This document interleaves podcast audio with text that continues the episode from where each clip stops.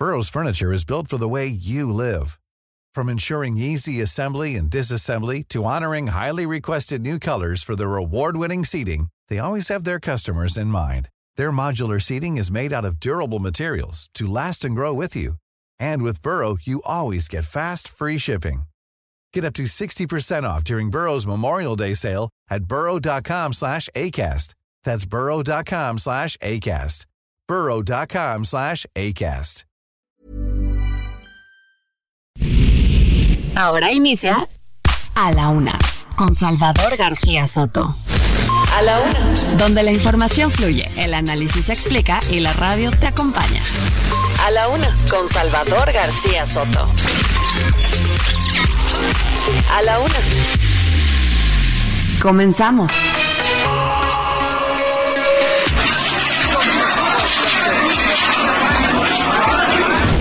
Va a ser la imagen, la cara, el precandidato y próximo presidente de la República de México. Para mí va a ser un gran honor tener esta estafeta.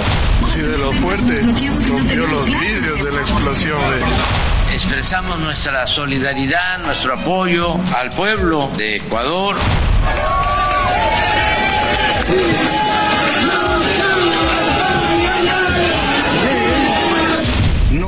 Aceptado el travieso Arce ir de candidato a diputado federal de Acción Nacional y de esta gran coalición junto con Xochil Gálvez. Es el momento de cumplir con el sagrado juramento que de muy jóvenes lo hicimos frente a nuestro tricolor sagrado.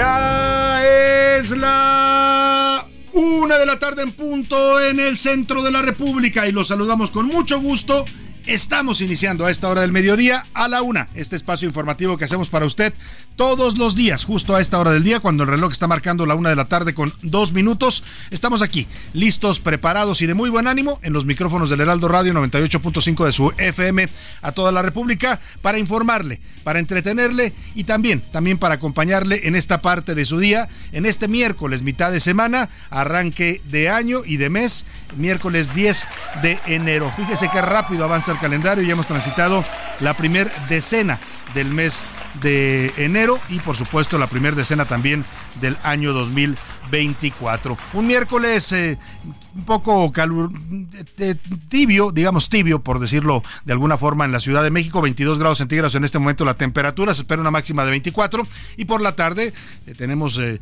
descenso de temperaturas hasta los 9 grados, no se pronostican lluvias, así es que pues por lo pronto abríguese porque oiga, las infecciones respiratorias están a todo lo que dan, ¿eh? desde influenzas, eh, por supuesto, el COVID, que ahí viene una nueva variante, ya están alertando los expertos de esta nueva variante, le doy la información un poco más adelante, pero hay que pues volver a tomar precauciones, eh, si usted puede volver a usar el cubrebocas en espacios cerrados, muy saturados, en el transporte público, es recomendable que lo haga. Y si no se ha vacunado, pues eh, todavía está tiempo de hacerlo contra el COVID, contra la influenza, hay vacunas disponibles, sobre todo para COVID en las farmacias ya, puede usted adquirirlas como siempre debe haber sido, pero bueno, pues este gobierno controla que tenemos nunca nos dejó a los mexicanos acceder de manera privada a la vacuna, hasta ahora ya con esta última etapa de la pandemia. Vamos a tener información importante. En este miércoles le voy a estar actualizando todo lo ocurrido en el panorama informativo. La situación en Ecuador sigue bastante complicada. Ha respondido con toda la fuerza del Estado el presidente de Ecuador. Quisiera poder decir un día lo mismo en México, pero lamentablemente pues aquí las cosas son distintas. Vemos masacres, balaceras, saqueos, eh, cuerpos tirados, desmembrados en las calles y el gobierno dice que todo está bien, no reacciona. Pero bueno, vamos a hablar de lo que está pasando en Ecuador, también por supuesto lo que está pasando aquí en el país, en el mundo, en la ciudad. Voy a estar actualizando el panorama informativo con lo más importante que está ocurriendo hasta el momento. Este miércoles vamos a dedicar la música al Día Mundial de las Aves. Son los descendientes, dicen los científicos, de los dinosaurios. Son una especie animal vital para los ecosistemas, vital para la conservación del planeta y además son una especie que fascina a los seres humanos a lo largo de la historia. Las aves han sido inspiración desde divina, ¿no? Hay dioses a los que les ponían eh, cuerpos y caras de aves, las águilas en Egipto que tenían un valor muy simbólico, los halcones, por ejemplo, no las águilas reales que simbolizan las monarquías, eh, hasta romanticismo, ¿no? Los hemos usado también a las aves para transmitir cantos de amor, para ensalzar su belleza. Las aves son una especie que está siempre en compañía del ser humano. Hay aves también en cautiverio que los seres humanos acostumbran criar y tener como animales de compañía. En fin, vamos a hablar de esta especie especie animal, esta especie del reino animal, vital, vital, vital para los seres humanos. Bueno, hasta en las redes sociales, ¿no? El pajarito azul que ya lo jubiló el señor eh, Elon Musk, ahora le puso X, que a mí no me gusta nada, yo le sigo diciendo Twitter. Pero bueno, el tema es que vamos a estar hablando hoy de las aves. En, en México, escuche usted, México es uno de los países más importantes en el mundo en cuanto a la preservación de las aves. Hay 1.124 especies endémicas de nuestro país. Es el lugar número 11 de la diversidad de aves a nivel mundial. Entre ellas están, por supuesto, el águila real, que es nuestra, nuestro escudo nacional, el pavón cornudo, el tucán pecho azufrado, los enzontles, tantos animales que tenemos en México, loros, guacamayas, en fin, una cantidad impresionante de aves. La música hoy es para las aves, esos maravillosos seres que nos sorprenden y nos maravillan con sus vuelos siempre en el cielo. Y vamos a directo a la información, si le parece, hay muchos temas para empezar a y acompañarle en esta parte de su día. A la una, con Salvador García Soto. Alianza de papel. En Coahuila la alianza va por México del PAP, PRI y PRD se cayó. Esto después de que el dirigente blanquiazul Marco Cortés hiciera berrinche y en redes sociales ayer denunciara el incumplimiento de acuerdos por parte del gobernador priista de Coahuila, Manolo, eh, Manolo, Manolo eh, Jiménez. Y bueno, pues eh, publicó un acuerdo, un documento privado. Esto irritó a los priistas y han declarado rota la alianza. Ya expulsaron al PAN, se quedan solo PRI, PAN, perdóneme, PRI y PRD como aliados en Coahuila. Y Fosfo Fosfo, MC presentó a Jorge Álvarez Maínez como su precandidato único a la presidencia de la República. Es un político muy joven, poco conocido en México, casi nadie lo conoce, es diputado, lleva dos periodos como diputado y bueno, pues es lo que quedó, ¿no? Ya no había más, era la última opción que tenía Movimiento Ciudadano, un candidato sí joven que puede ser llamativo, pero que difícilmente va a levantar mayores expectativas para el llamado Partido Naranja. En peligro, a ocho meses de que concluya el gobierno de López Obrador, el presidente va a enviar, anuncia, una reforma a las pensiones para que el gobierno pueda administrar el ahorro de las y los trabajadores. Los expertos están advirtiendo cuidado. El presidente quiere quedarse con las cuentas individuales de retiro de los trabajadores. Vamos a hablar de este tema que está levantando mucha ámpula y mucha polémica por ser una reforma al 10 para las 12. Oiga, el presidente ya se va, que deje en paz las pensiones de los trabajadores. Vamos a hablar también de ese tema. Y zozobra Ecuador amanece bajo la zozobra del conflicto armado. Ayer, luego de una declaratoria del presidente Daniel Novoa a una veintena de grupos criminales que fueron catalogados como terroristas, los militares, el ejército ecuatoriano tomó el control de las calles. Desde México, el presidente López Obrador lamentó la violencia y dijo que mejor pues que qué bueno que en México no hay afectados por este problema, como si la violencia no fuera un problema también de México. Y en la segunda hora le voy a contar de los extraños túneles secretos, esta historia que está causando mucha indignación y muchas dudas en el mundo. Encontró la policía de Nueva York túneles secretos debajo de edificios en la zona de Brooklyn y otras partes de Nueva York donde vive la comunidad de judíos ortodoxos. ¿Para qué utilizaban estos túneles? Bueno, han encontrado desde eh, carros de bebés, carriolas, pues, para que me entienda, hasta áreas donde dicen que se llevaban a cabo ceremonias de purificación de mujeres. Vamos a hablar de esta historia que está causando pues mucha sorpresa allá en la Gran Manzana. Y en los deportes, que van requete bien, dice Ana Gabriela Guevara, presentando el billete de la lotería conmemorativo por el aniversario 35 de la CONADE, la Comisión Nacional del Deporte. Dice que los atletas mexicanos no se pueden quejar porque los ha apoyado con todo, aunque en año olímpico los atletas acuáticos pues siguen sin recibir becas. Además, el pelotero Julio Urías no va a ser acusado por el delito grave en California, luego de haber tenido una denuncia por violencia doméstica que le costó su puesto en los Dodgers del béisbol de la NFL.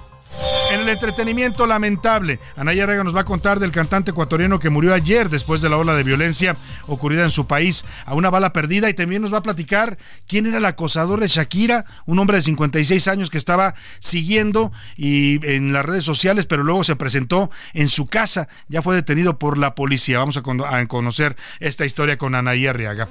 Como ve, tenemos mucha información, muchos temas importantes, interesantes, tópicos distintos, variados para estarle informando, para estar comentando y, por qué no, también debatiendo con usted. Más adelante le plantearemos las preguntas para que usted participe de este ejercicio de comunicación de ida y vuelta. Y por lo pronto, vámonos directo a la información que usted debe conocer el día de hoy. Estas son las de cajón en A la Una.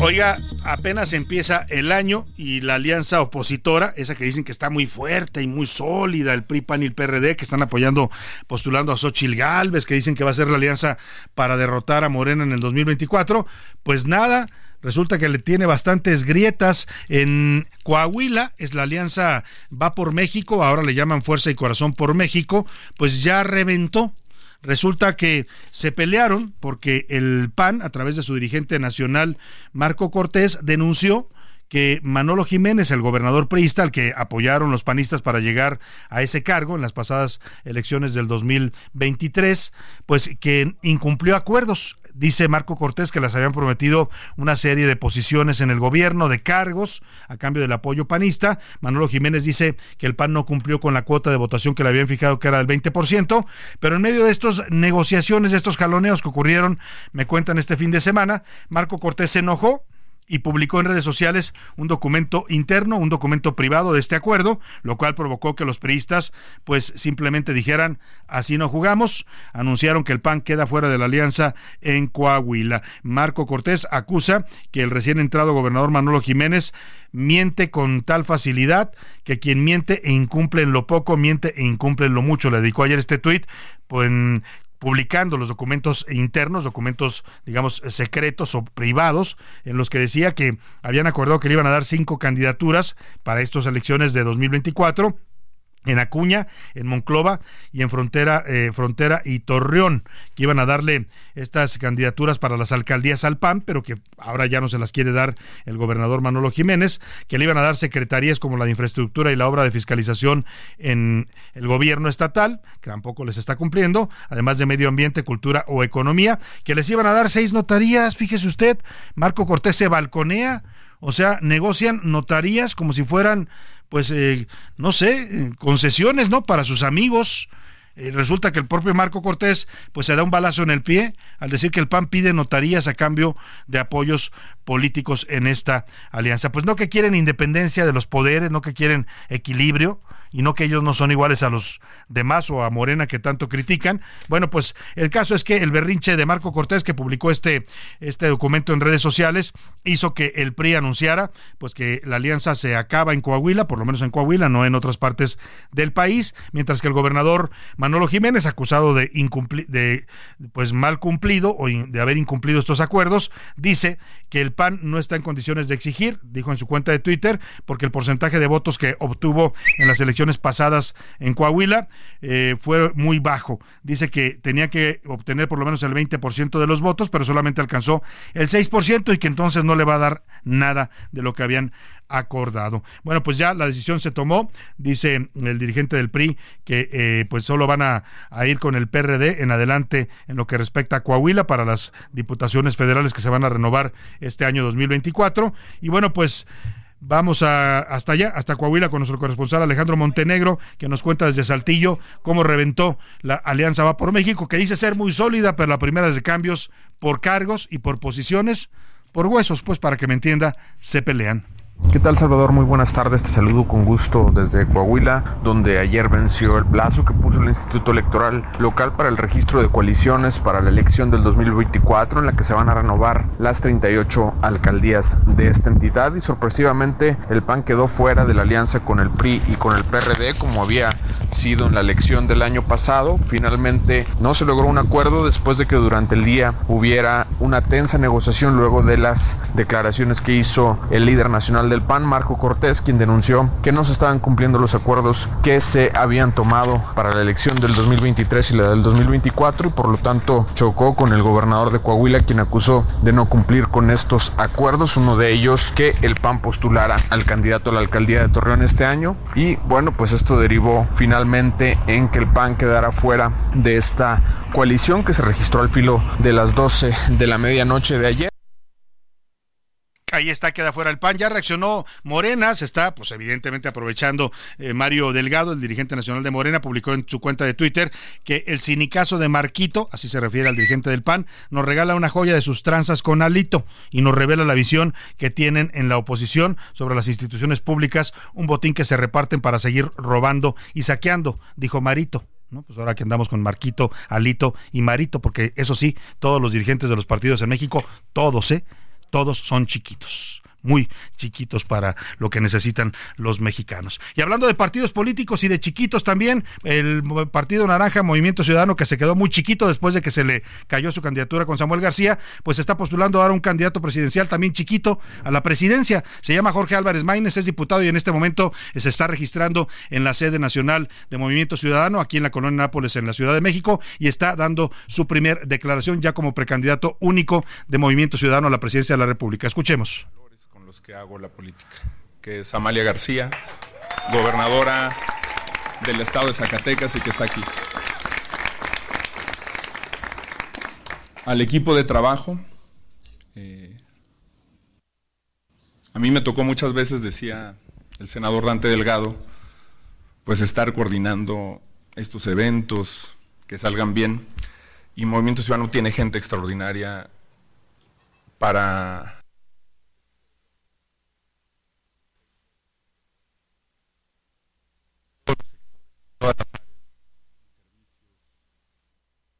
Bueno, estamos teniendo problemas con la transmisión. Está en vivo ocurriendo en este momento el discurso de Álvarez Maínez. Está acompañado de Samuel García, que ahora va a ser como su padrino. Ayer lo presentó en medio de unas cervezas. Estaban echando chelas ahí literalmente Samuel García y su esposa Mariana Rodríguez con Álvarez Maínez, todos con sus tenis fosfo fosfo, porque ya sabe que es lo de moda hoy en Movimiento Ciudadano. Y ahí lo anunció como el precandidato o el candidato de Movimiento Ciudadano a la presidencia. Escuchemos un poco más de lo que dice Álvarez Maínez. Por cierto, está presente, por supuesto, Dante Delgado, toda la plana mayor del Movimiento Ciudadano, pero no está Enrique Alfaro, no está el Grupo Jalisco, que no ha dicho nada, nada, a pesar de que el señor Álvarez Maínez es diputado por el Estado de Jalisco.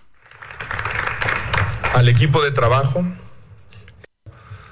pues estar coordinando estos eventos, que salgan bien. Y Movimiento Ciudadano tiene gente extraordinaria para este tipo de cosas y para todo. Es increíble la gente que trabaja aquí en Movimiento Ciudadano, en todos los sectores, en todas las áreas, en servicios, en, la área, por supuesto, política. Le agradezco muchísimo a toda esa gente porque sé que este es un día también de celebración para ellos, de orgullo, de que uno de los suyos esté encabezando un evento así. Eh, le agradezco al equipo político que me hizo a mí decidir entrar a este proyecto, que es el equipo político de Movimiento Ciudadano en Jalisco. A mi amigo Clemente Castañeda, senador de la República, con quien he compartido, como decía Dante Delgado, muchas de las tareas. A la presidenta del Consejo Nacional, Verónica Delgadillo, también fue mi compañera diputada, aguerrida, entregada. Pues ahí está lo que está diciendo el ya eh, precandidato, bueno, lo van a registrar ya como candidato oficial a la presidencia de la República por Movimiento Ciudadano, Jorge Álvarez Maínez, y yo le comentaba justo que llama la atención la ausencia de Enrique Alfaro. Está a un lado, a su izquierda del señor Álvarez Maínez, Samuel García, el gobernador de Nuevo León. Por cierto, se está dejando ya la barba, trae una barba de varios días el señor Samuel García, que dice que es para, para, para, para eh, apoyar a Maínez, porque el señor Maínez usa barba. El tema es que no está presente Enrique Alfaro, estaba justo justamente cuando en este momento agradeciendo el señor Álvarez Maínez eh, su eh, militancia en Movimiento Ciudadano se debe, dice él, al Grupo Jalisco. Mencionó a Clemente Castañeda, no menciona a Arnique Alfaro y es un dato interesante. Mencionó a Verónica Delgadillo, que es la presidenta del Consejo Nacional de MC, también eh, legisladora por Jalisco. Y hay sus razones, parece que no está muy contento el señor eh, Enrique Alfaro, gobernador de Jalisco, porque acaba de subir a su cuenta de Twitter. Yo le decía que hasta ayer no había dicho nada, estaba en un silencio total. Por ahí vi amigos periodistas de Guadalajara y de Jalisco que decían que extraño que el grupo Jalisco no diga nada sobre la designación de Álvarez Maínez cuando él pues es uno de sus integrantes. Bueno, pues ya lo dijo el señor Alfaro y no está muy contento. Dice textual Enrique Alfaro en su cuenta de Twitter, me da mucha pena todo lo que está pasando porque le tengo un enorme cariño a este proyecto que hoy están destruyendo. Ayer vi que el anuncio de Samuel García desde Nuevo León destapando a Jorge Álvarez como candidato a la presidencia de México. No lo podía creer en una mesa con botana y cerveza, el gobernador se asumía como líder de nuestro movimiento y nos dictaba instrucciones sobre el camino a seguir. Quienes usan la idea de lo nuevo para disfrazar lo absurdo, los que nos metieron en el callejón de la banalidad, el callejón de la no política, no son los líderes de este proyecto, ni mucho menos del movimiento social que construimos en Jalisco. Si ese es el camino que la dirigencia nacional decide tomar allá ellos. O sea, ya se peleó hasta con Samuel García, eran muy amigos, ¿eh? Y ya le dice que es el que lo llevó al camino de la banalidad, que no sabe hacer política. Bueno, está molesto Enrique Alfaro, no le gustó la designación y bueno, pues Movimiento Ciudadanos y de por sí ya sus posibilidades con un candidato tan menor como es Álvarez Maínez, porque es un joven que tiene cerca de 18 años en la política, tiene 38 años empezó a la política a los 20, fue regidor en Zacatecas, él es originario de Zacatecas, eh, luego se fue a Jalisco, eh, allá estudió alguna maestría y desde ahí se metió a Movimiento Ciudadano apenas hace 10 años fue también candidato del PRI allá en, su natal Zacatecas. Bueno, es un candidato menor, ojalá les crezca y ojalá y dé la sorpresa, pero los números dicen que difícilmente con ese candidato Movimiento Ciudadano va a llegar pues más allá de su votación actual que va por ahí de los seis o siete puntos nacionales de, de votación. Sí está presente Clemente Castañeda, es el único el representante también de el, grupo Jalisco, pero pues ya sabemos que Enrique Alfaro por qué razón no estuvo presente. Dante Delgado dice que no fue impuesto, eh, ya le respondió, o le está, parece responderle al señor Alfaro, Dante Delgado dice que no fue una imposición de Samuel García, porque eso es lo que cuestiona Enrique Alfaro, porque Samuel García, con botanas y cerveza, destapa en Monterrey al candidato de MC y su dirigente nacional, esto fue lo que respondió Dante Delgado. Cuando le planteamos la conveniencia de valorar perfiles y coincidir con el perfil de Jorge Álvarez Maínez, que es una de las figuras de mayor trabajo político, mayor presencia, y toda vez que había sido su coordinador, le solicité que hiciera una promoción similar bueno, pues ahí está Dante Delgado, dice que lo presentó Samuel, que lo anunció él desde Monterrey con todo y botana y cervezas, porque él se lo pidió. Bueno, ¿quién es Jorge Álvarez Maínez? Aquí nos platica Iván Márquez. No queremos renunciar al futuro y no lo vamos a hacer así nos presione el grupo de poderes fácticos que llevó involuntariamente a Andrés Manuel a la presidencia. Jorge Álvarez Maínez es un zacatecano de apenas 38 años. Es considerado uno de los nuevos jóvenes que buscan afianzarse en la política. La mayoría de su carrera la ha trazado de manera local y camaleónica. Y es que de 2003 a 2009 estuvo en el PRD. Un año después, en Nueva Alianza. En ese mismo 2010 y hasta 2013 pasó al PRI. Y de esa fecha hasta ahora se unió a las filas de MC. Entre los cargos que ha ocupado son como regidor del Ayuntamiento de Zacatecas por el PRD. También fue diputado local por Nueva Alianza en el Congreso de ese mismo estado. Entre 2015 y 2018 fue diputado federal por MC. Es internacionalista con maestría en Derecho Constitucional y Derechos Humanos. Sin embargo, también ha estado envuelto en polémicas. El año pasado, la Fiscalía General de la República abrió una investigación por presuntos delitos electorales contra el MCista, aunque él lo rechazó. Así, Jorge Álvarez Maínez, la carta de MC de cara a las elecciones presidenciales. Para la una con Salvador García Soto, Iván Márquez. Pues así, así estos eh, temas y así las cosas con el candidato presidencial de Movimiento Ciudadano Jorge Álvarez Maínez. Por cierto, ya confirmó Mario Delgado lo que aquí le adelantamos desde ayer o desde antier, cuando rechazaron a Ernestina Godoy, le dijimos que iba a ser candidata al Senado, le van a dar fuero a la señora Godoy y dice Mario Delgado que sí, que ya aceptó Morena la propuesta que hizo Claudia Sheinbaum para que la señora Godoy pues eh, agarre fuero, no vaya a ser que las denuncias ciudadanas en su contra prosperen. Por su parte, el PAN Marco Cortés, este que anda rompiendo alianzas en Coahuila, pues eh, anunció que van a postular a Jorge el Travieso Arce, este boxeador mexicano, lo van a postular como candidato a una diputación federal en Hermosillo, allá en Sonora. Vamos a una pausa, cuando regrese le voy a platicar lo que está sucediendo en Ecuador. Vaya respuesta del gobierno de Daniel Novoa, allá sí hay gobierno, ¿eh? allá sí responden a los retos y a los desafíos del narcotráfico, no como en otras partes, no voy a decir dónde. Vámonos a la pausa y regreso, esta es la primera canción de homenaje a las aves en el Día Mundial de esta especie animal. Se llevó mi pollo el gavilán pollero, la pollita que más quiero, que me sirva la otra copa cantinero, sin mi polla yo me muero. Se llevó mi pollo el gavilán pollero, la pollita que más quiero, que me sirva la otra copa cantinero, sin mi polla yo me muero. Gavilán, gavilán, gavilán, te llevaste mi polla gavilán vuelves mi polla para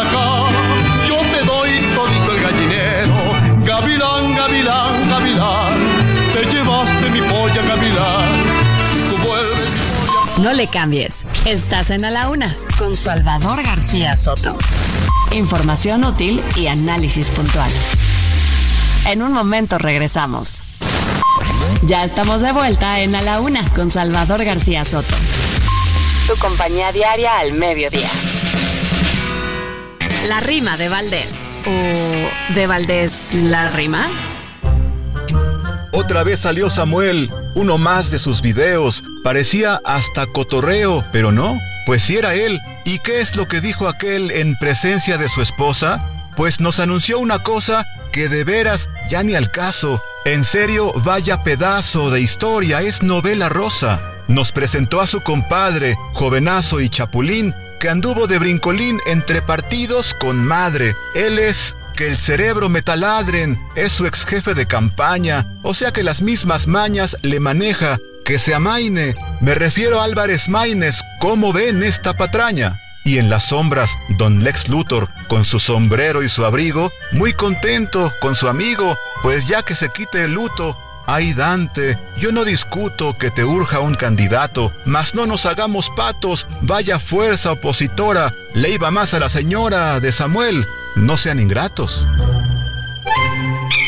En la época prehispánica, el quetzal era considerado como un símbolo de vida, de fertilidad y de abundancia. Esta ave habita desde los bosques de niebla del suroeste de México hasta el noreste de Panamá. En nuestro país se le considera como una especie en peligro de extinción. Una de la tarde con 33 minutos, tranquilo, tranquilo, no estamos en, tomando ni mucho menos, porque estas canciones son de las que luego la gente pone cuando ya está un poco entrado en la fiesta. Pero bueno, estamos en el homenaje a las aves, hoy es Día Mundial de las Aves, y bueno, pues estamos homenajeando a esta especie animal con estas canciones. Le decía hace rato que los seres humanos tenemos una fascinación por las aves, ¿no? De hecho, el que existan los aviones tiene que ver con esa fascinación que ejerce el vuelo de las aves en los seres humanos. Leonardo da Vinci inventó o diseñó las primeras máquinas voladoras a partir de la observación de las aves. Y les hemos concedido eh, poderes a las aves. ¿eh? Por el gavilán en esta canción es la astucia, el, pues, el galán, digamos, ¿no? la majestuosidad. La paloma es pues eh, le hemos dado un símbolo de paz, fragilidad, de, santidad, en fin, cada ave tiene, muchas aves tienen esos valores que les hemos otorgado los seres humanos. Estamos eh, con esta música y a lo largo del programa escuchará usted más canciones que hablan y, o se inspiran sus letras en aves. Esta es de Rafael Pérez Botija en la voz inolvidable del gran José José. A la una, con Salvador García Soto. Una de la tarde con 35 minutos. Vamos a seguir con más información hablando del evento que estábamos comentando, la presentación ya, el registro oficial eh, eh, de, bueno, el registro en su partido, en la sede de su partido de Jorge Álvarez Maínez como el candidato presidencial de Movimiento Ciudadano. Decía yo que llamaba la atención la ausencia del Grupo Jalisco. Bueno, pues resulta que no todo el Grupo Jalisco está ausente. Ya le decía, si está presente Clemente Castañeda, que fue dirigente nacional de Movimiento Ciudadano, que es del Grupo Jalisco. Está Verónica Delgadillo, también eh, senadora, que es además eh, presidenta del Consejo de Morena, y está, y este dato es importante porque ya le hablaba de la ausencia de Enrique Alfaro, el gobernador, incluso este tuit en el que cuestiona la designación de Álvarez Maínez, dice que están destruyendo a MC, se molesta porque haya sido Samuel García el que destapó al candidato presidencial de MC y no la dirigencia de Dante Delgado. Bueno, pues no está presente Alfaro, eh, y, pero sí está presente Pablo Lemos. Pablo Lemos, que es el candidato de Movimiento Ciudadano al gobierno de Jalisco y algunos eh, dicen por ahí, bueno, pues la nueva fuerza eh, para MC en Jalisco se llama Pablo Lemos. Alfaro, pues ya le quedan cuatro o cinco meses o seis meses, termina su gobierno, creo que también igual que el presidente este año a, entrega el poder en diciembre. Así es que, pues eh, a lo mejor el que se va a quedar solo es Alfaro también, ¿no? Porque ya la mayor parte de su grupo están apoyando Álvarez Maínez y él está cuestionando el nombramiento. Solo hacemos el apunte, ahí sigue el evento en estos momentos en la sede nacional de Movimiento Ciudadano, si hay algo más que informarle, se lo estaremos eh, haciendo llegar puntualmente. Por lo pronto vamos hasta Ecuador, ya le decía ahí, la, pues se ha desatado literalmente una guerra armada interna, después de que el narcotráfico, sobre todo pandillas ligadas al narcotráfico, varias de ellas como los chones se llaman o los los choneros, los choneros, perdóneme, este grupo que está vinculado al cártel de Sinaloa, o sea, México no es ajeno a lo que está pasando en Ecuador, ¿eh? este grupo está vinculado al cártel de Sinaloa, es el mismo grupo cuyo líder, el señor apodado El Fito, ahora le digo su nombre completo, José Luis Macías, mm, Macías, eh, Macías eh, ese señor fue el principal acusado por el asesinato de Fernando Villavicencio, candidato a la presidencia del Ecuador en agosto pasado. Y ahora, pues, eh, estos grupos salieron a las calles a oponerse a eh, un plan del gobierno para tratar de controlar a, los, a, las pandillas y lo han desatado literalmente una guerra. El, presidente Daniel Loboa, fíjese, un presidente muy joven, 35 años de edad tiene, eh, eh, pero qué, pues qué tamaños, porque sacó al ejército rápidamente, declaró terroristas a estos grupos, con lo cual abre la posibilidad incluso de pedir ayuda internacional para combatirlos, si es que no pudiera el gobierno de Ecuador. Pero ayer empezaron a catear las cárceles, sacaron a todos los presos. Hay escenas que me recordaron por momentos lo que pasó también en El Salvador, con el gobierno de Nayib Bukele estaban los presos todos tirados en el suelo, eh, semidesnudos muchos de ellos, para eh, controlar la situación en los, en los, penales, porque pasa como en México, en Ecuador, que los penales están controlados por el crimen organizado. Entonces, lo, el primer paso fue neutralizar las fuerzas en los eh, criminales en los penales y luego sacaron al ejército de Ecuador, al ejército con todo su poderío, ¿eh? Tanquetas, armas largas. Los soldados salieron a combatir y a someter a los delincuentes que están sublevados literalmente en el Ecuador desafiando al gobierno. Mire, no es de verdad que uno quiera ver una situación así en México, pero sí nos gustaría, a mí en lo particular, me gustaría ver que tenemos un gobierno que responde cuando el narcotráfico lanza desafíos, cuando el narcotráfico asesina a mexicanos inocentes, cuando tiran cuerpos en las plazas públicas, cuando secuestran a migrantes, cuando hacen balaceras en las calles y matan a civiles y el gobierno aquí no hace nada. López Obrador dice, no, no, todo está bien, es amarillismo de los medios, son los conservadores que quieren atacarme y el país está desangrándose. Más de 130 mil, 134 mil es el último dato que tenemos al cierre del año pasado, asesinatos en su gobierno y él dice que no pasa nada.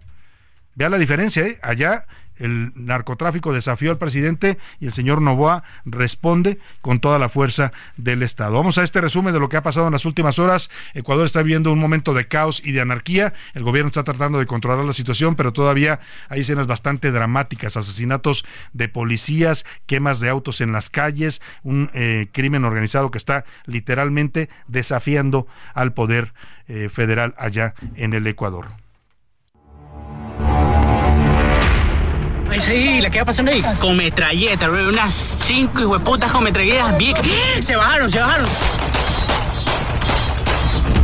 El miedo reina en las calles de Ecuador, un país de más de 17 millones de personas, balaceras, atentados y hasta asaltos en todo el territorio. Hablamos de dos bandas, los lobos considerados los más sanguinarios y los choneros, que se dedican a la extorsión, asesinato y tráfico de drogas, ambos grupos relacionados con cárteles mexicanos. El clímax se dio por la tarde, cuando hombres armados ingresaron a la fuerza a la Universidad de Guayaquil para robar y secuestrar personas. Por favor. Presidente, por favor. Que se vaya la policía. Que se vaya la policía, por favor. Señor presidente. Que se vaya la policía, por favor. Que se vaya la policía. Tenga humanidad, señor presidente. Además, en un hecho inédito y en plena transmisión, tomaron el canal de televisión TC en Guayaquil, amenazaron a los comunicadores y mostraron su armamento. Yo también vivo con Vanessa Fileya, mi compañera Vancillo, dando las noticias eh, después del noticiero, cuando a las 2 de la tarde con 10 minutos eh, pensamos que era una pelea que había fuera en el estudio, en los pasillos. Previo a esto, el gobierno del presidente Daniel Noboa declaró estado de conflicto armado interno, es decir, que movilizó las Fuerzas Armadas para neutralizar a estos grupos. Incluso, Jaime Vela, comandante de las Fuerzas Armadas de Ecuador, dio a conocer que no van a retroceder ni a negociar. A partir de este momento, todo grupo terrorista identificado en el mencionado decreto se ha convertido en un objetivo militar. El presente y el futuro de nuestra patria está en juego y ningún acto de terror nos hará claudicar. No vamos a retroceder ni a negociar. Ante ello, hubo detenciones y liberación de rehenes. La razón de los ataques va con relación a la fuga de los líderes de dichos grupos. José Adolfo Macías, el Fito, quien escapó de la cárcel regional de Guayaquil, y Colompico, quien huyó este martes. Diario dentro y fuera de las cárceles y con video y todo, civiles y todo, padre. Así, Ecuador, que vive entre balas y miedo. Señor presidente, por favor. Que se vaya la policía. Que se vaya la policía, por favor. Señor presidente. Que se vaya la policía, por favor. Para la una con Salvador García Soto, Iván Márquez. Así la situación allá en el Ecuador. El presidente López Obrador habló esta mañana del tema, le preguntaron en la conferencia mañanera y mandó un mensaje de solidaridad a la población en Ecuador, reprobó la violencia que vive el país y dijo que apoya al gobierno y la, al pueblo del Ecuador. Escuchemos.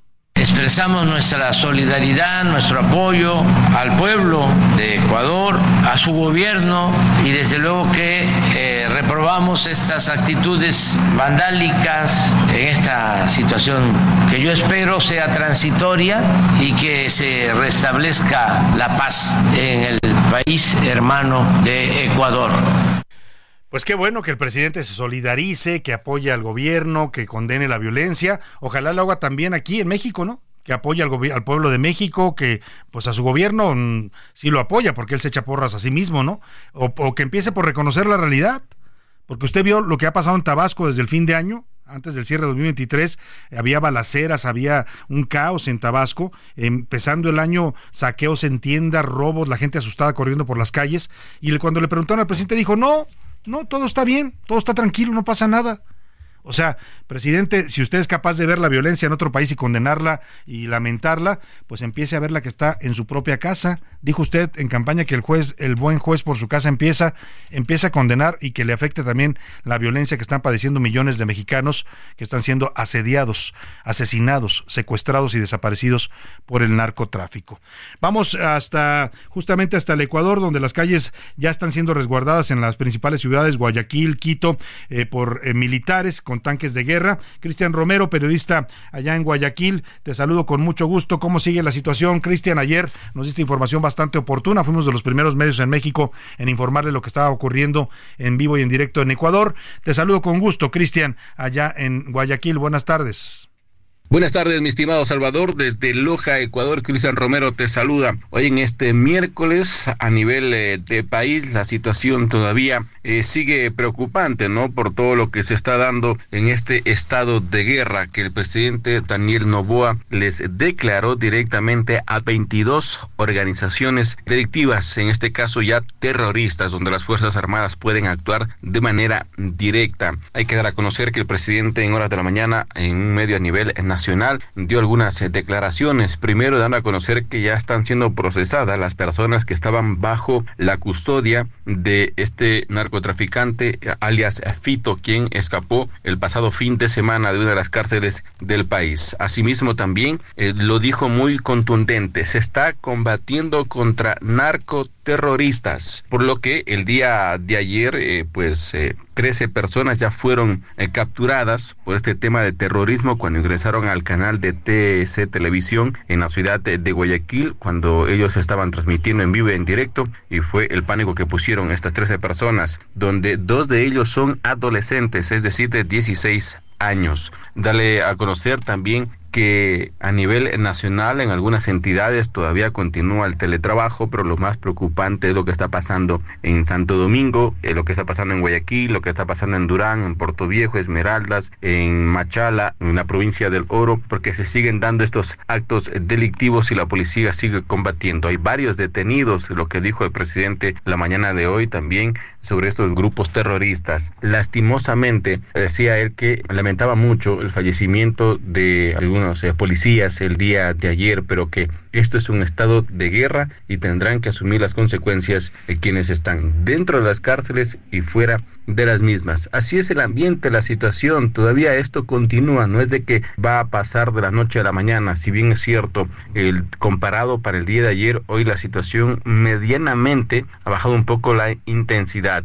pero todavía se continúa con cada uno de estos operativos, de estos controles, donde las Fuerzas Armadas están en las calles y sobre todo en estas ciudades, como te había mencionado anteriormente, incluido tanques de guerra. Son los que están eh, llegando a Esmeraldas, por ejemplo en Guayaquil, en Durán, en Santo Domingo, donde se ha desplegado todo un arsenal mm, de militares para combatir, porque esto es un conflicto nacional, no internacional. Eh, ha pedido y ha dicho también que hay eh, ayuda de diferentes países, uno de ellos Estados Unidos, para poder combatir esta crisis de seguridad. El día de mañana va a dar a conocer dónde se dará detalles de la construcción de dos cárceles de máxima seguridad en el país para poder evitar este tipo de situaciones. Las operaciones CAMEX que realiza el ejército ecuatoriano se los viene desarrollando a nivel de país. La situación en Ecuador todavía no se la supera pasarán algunas horas, ya vamos a cumplir casi 25 horas dentro de lo que sucedió el día de ayer eh, sobre estos actos de terrorismo. Esto es lo que te puedo informar, mi estimado Salvador, desde Loja, Ecuador, la situación que vive el país y que está declarado en conflicto de guerra. Muchas gracias, muchas gracias a Cristian Romero, periodista allá en el Ecuador, que nos ha estado reportando desde ayer, eh, desde esta zona de Guayaquil, en la ciudad de Loja. Bueno, pues eh, lo que dice él tiene toda la razón, esto apenas empieza, el gobierno ha reaccionado sí con un mensaje bastante claro de fuerza, es decir, el presidente Novoa, a pesar de que tiene no solo, eh, es muy joven, tiene 35 años, le decía, sino tiene un mes en el cargo, un mes de que tomó posesión, ha demostrado que tiene tamaños, ¿eh? o sea, ha demostrado que, que, hay eh, Estado en el Ecuador, o sea, que no se van a rendir ni van a voltear para otro lado como hacen otros, ni van a decir que todo está bien, que no pasa nada mientras los cuerpos y la violencia están apareciendo por todos lados. Y es que, mire, le decía hace un rato, escuchó usted el posicionamiento del presidente López Obrador, que a mí me parece muy correcto, que el presidente apoye al gobierno de Ecuador, que diga que es lamentable la violencia que están padeciendo los hermanos ecuatorianos. Lo que yo cuestionaba es, ¿y qué pasa en México, señor presidente? ¿Cuándo va a reconocer que aquí también tenemos un problema severo y que también el narcotráfico aquí está desbordado. En muchos casos veía yo imágenes en Tamaulipas, camionetas mm, del narcotráfico blindadas, las hacen iguales a las patrullas, ¿eh? las clonan literalmente, les llaman eh, eh, monstruos, circulando en sentido contrario en avenidas de, de, Río Bravo, o sea, como si fueran los dueños de las ciudades en México. Así las ve usted en Guadalajara, las ve en Culiacán, las puede ver en Guerrero, en la Sierra, las puede ver en Tijuana, las puede ver en Ciudad Juárez, en Michoacán, en donde le guste, en Colima. O sea, y el presidente piensa, dice que aquí no pasa nada o no quiere enterarse el presidente o está tolerando al narco. Algunos piensan que hay incluso algún tipo de complicidad. El tema es que, en contra de esta idea del presidente de que todo está bajo control en el tema del narcotráfico en México, pues eh, vamos a hablar de lo que está pasando en, aquí en el país. En Nuevo León, un militar murió en medio de un enfrentamiento armado ocurrido este miércoles en los límites con Tamaulipas. Vamos contigo, Juan Teniente. Te saludo allá en el estado de Nuevo León. Buena tarde. ¿Qué tal, Salvador? Te con gusto desde Monterrey. Pues mira lamentable noticia. Un elemento de la Sedena perdió la vida esta madrugada al filo de las 12.30 de hoy al ser agredidos cuando eh, realizaron un recorrido de rutina de vigilancia entre los límites de Nuevo León y de Tamaulipas. Esto en el municipio de Doctor Cos. Al arribar a un crucero que comunica con Ciudad Mier, Tamaulipas, eh, observaron dos vehículos estacionados. Se bajan a hacer la inspección y minutos después eh, son agredidos por elementos armados que tripulaban tres vehículos, entre ellos uno de los denominados monstruos, y ahí en el lugar perdió la vida aparentemente un elemento castrense, esto en versión de autoridades de Nuevo León. La Sedena ya emitió un comunicado, pero aún no confirma la muerte del elemento militar destacamentado en el estado de Tamaulipas. Así la violencia continúa en las dos entidades. Te saludo con gusto desde Monterrey, Nuevo León, Salvador. Muchas gracias, muchas gracias Juan Teniente. Yo también te mando un saludo. Y mira, en Michoacán la cosa no es muy distinta. Ayer asesinaron a un elemento de la Guardia Nacional, pero ¿sabe qué? No lo mataron los criminales, lo mató otro compañero de la Guardia Nacional una situación bastante extraña la que está ocurriendo en la Guardia. Este eh, agente mató a, a, un compañero y luego se suicidó. Ha habido ya varios casos de estos reportados, pero vamos hasta Michoacán, donde está Sergio Cortés, periodista independiente que nos informa. Hola, ¿qué tal Salvador? Te saludo con mucho gusto y te informo que la violencia homicida no cesa en Michoacán. Violencia que en estos primeros 10 días del año ya cobró 68 víctimas mortales, 19 de ellas en Morelia, la capital del estado, y también la vida de tres oficiales federales y estatales. Apenas ayer martes, un elemento de la Guardia Nacional de tan solo 20 años de edad fue asesinado por uno de sus compañeros en el municipio de Hidalgo. Las causas del crimen hasta el momento se ignoran. Pero la violencia de ayer martes también abarcó los municipios de Cuitzeo y Jacona, aunque Morelia se halla en una situación crítica de estos hechos de sangre. Y es que ayer en dos eventos, tres hombres y una mujer fueron ejecutados a balazos. Vaya, como te comentaba al principio, 19 asesinatos en Morelia en 10 días. Deja recordar al auditorio que apenas el 3 de enero un agente de la Fiscalía Estatal fue ejecutado a plena luz del día en la ciudad de Páscuaro y el domingo 7 un elemento de la Guardia Civil fue hallado torturado y ejecutado en Churumuco, en la región de la Tierra Caliente de aquí de Michoacán. Salvador, así la violencia en nuestra entidad. Buenas tardes. Muchas gracias, muchas gracias Sergio Cortés. 68 asesinatos en Morelia en el arranque de este año, nada más en el arranque de este año, o sea, en 10 días para que me entienda. Si eso no es una emergencia de violencia y de inseguridad, no sé qué lo sea. Y mire, la revista Proceso sobre este caso de este guardia que mató a un compañero y luego se suicidó, eh, reporta hoy en un reportaje que está publicando Proceso en su sitio online, eh, dice que tuvo acceso a tarjetas informativas internas de la Guardia Nacional y que este tipo de casos no es el primero, se están matando entre ellos en la Guardia. Dice que es el estrés, el alcoholismo y el uso de drogas. Lo dicen las tarjetas internas de la Guardia ¿eh? y lo afirma Proceso en su reportaje. Han ocasionado asesinatos de integrantes de la Guardia Nacional a manos de sus compañeros. Otros han atacado y herido a policías de corporaciones locales que trataron de contenerlos. Los mandos de la Sedena y la Marina han guardado silencio al respecto. En los últimos meses, elementos que fueron comisionados por la Secretaría de Marina y de la Secretaría de Defensa Nacional para conformar la Guardia Nacional a cargo del general en retiro Luis Rodríguez Bucio, dice la revista Proceso, han asesinado a compañeros mientras se encuentran de comisión. Después de cometer el crimen, algunos incluso han llegado a cometer suicidio frente al resto de los elementos. ¿Qué está pasando en la Guardia Nacional, oiga? No, no nos están resolviendo el problema de inseguridad. Me pasó hace unos días que regresaba yo de vacaciones por la carretera Guadalajara, eh, Guadalajara México, en, a la altura de Sinapec, si, si, Sinapecuaro se llama la caseta, ahí cuando pasa usted delante de Morelia. Mm, eh, subí un video incluso a las redes sociales que estaban vendiendo gasolina robada en la gasolinera. La gasolinera estaba cerrada y ahí mismo le ofrecían a usted el guachicol. Eh, no lo yo no compré guachicol, hay gente que sí lo estaba comprando.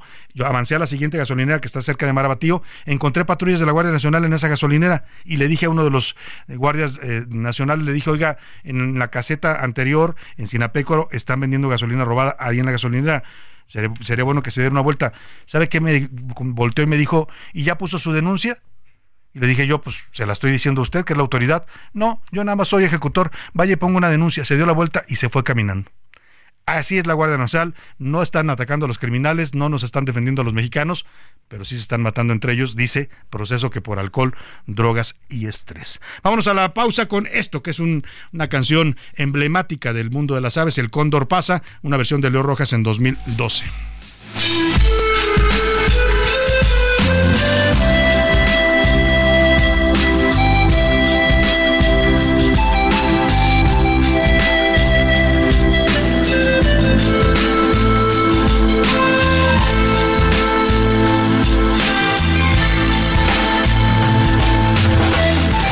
No le cambies. Estás en A la Una con Salvador García Soto.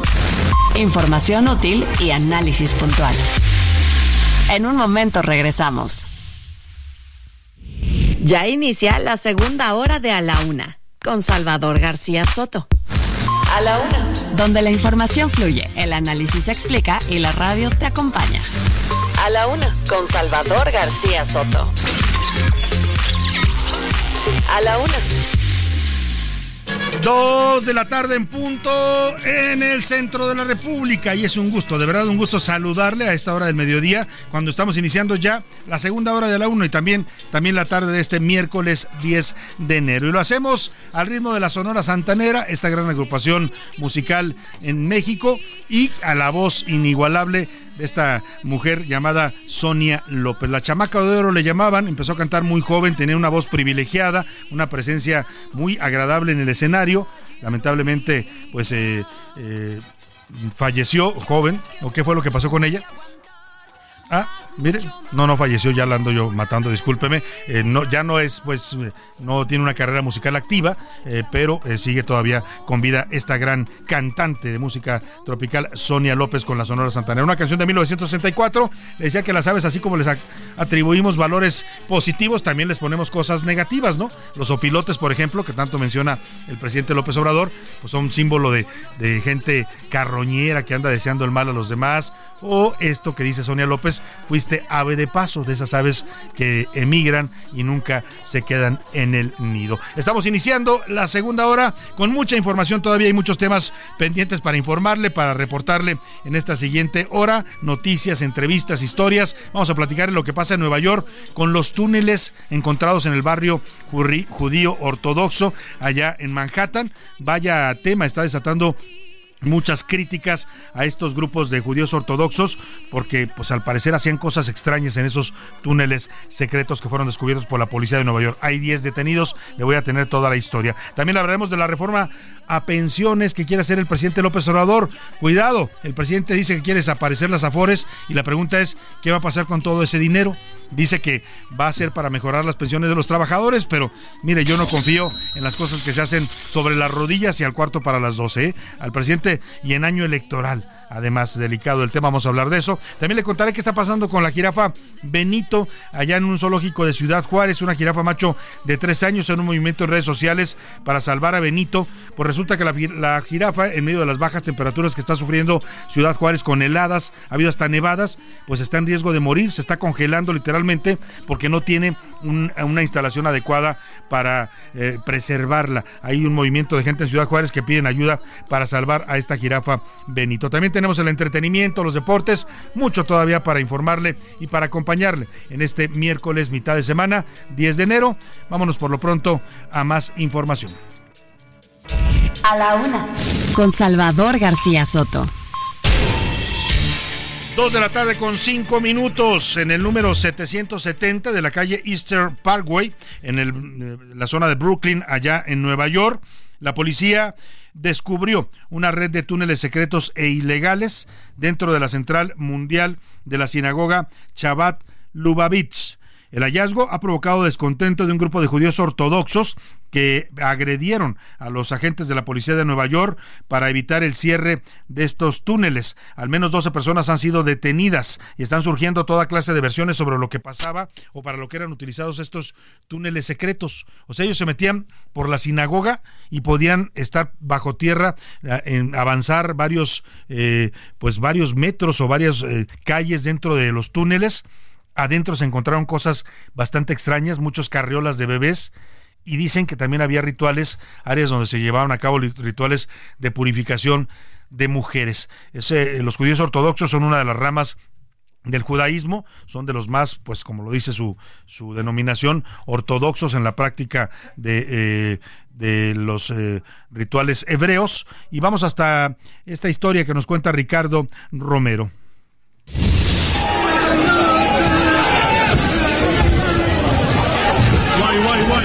En Estados Unidos, el descubrimiento de una red de túneles secretos dentro de una sinagoga en Brooklyn, Nueva York, provocó una serie de enfrentamientos entre policías y judíos ortodoxos que se opusieron a la clausura de las excavaciones ilegales.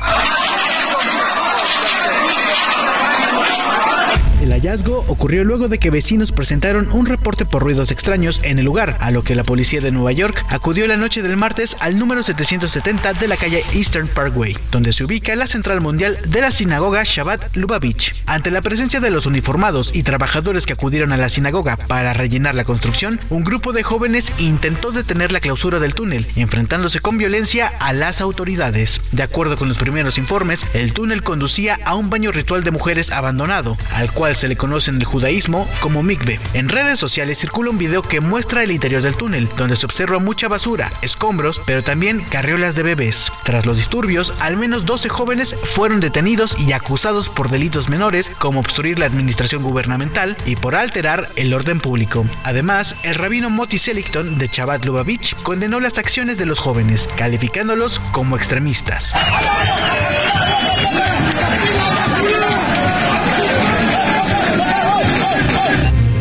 No se conoce el propósito de los túneles, algunas personas relacionan el caso con un reporte realizado en el año 2013, donde se señalaba una supuesta conexión entre algunas sectas judías que presuntamente secuestran menores de edad para realizar rituales. Sin embargo, dichos señalamientos no fueron confirmados por la policía. Para la UNA con Salvador García Soto, Ricardo Romero. Pues así esta situación, todavía no hay información clara de para qué eran utilizados esta red de túneles descubierta bajo las calles de Brooklyn y va a ir saliendo información seguramente, pero bueno, pues al final está eh, este eh, hecho que involucra a esta comunidad ortodoxa judía. Eh, es un barrio bastante singular, he, tenido la, oportunidad de conocerlo, de caminar por ahí, por estas calles de Brooklyn, y es son, son grupos del judaísmo bastante peculiares, los ortodoxos. Ellos rechazan mucho las influencias externas, por ejemplo, las mujeres, todas tienen que ser rapadas y utilizan pelucas, ¿no? Tienen que tener varios hijos, los hijos que les dé Dios, como dice, como dicen también en otras religiones, eh, están sometidas al signo de los hombres, son grupos muy fuertes económicamente, tienen eh, propiedades en Nueva York, dicen que controlan mucho los estacionamientos, que es un gran negocio en la ciudad de Nueva York. En fin, eh, ¿para qué utilizaban estos túneles secretos? ¿No? ¿Qué, necesidad tiene eh, una sinagoga de tener túneles secretos? Bueno, pues irá saliendo seguramente la información y se la estaremos contando en esta historia.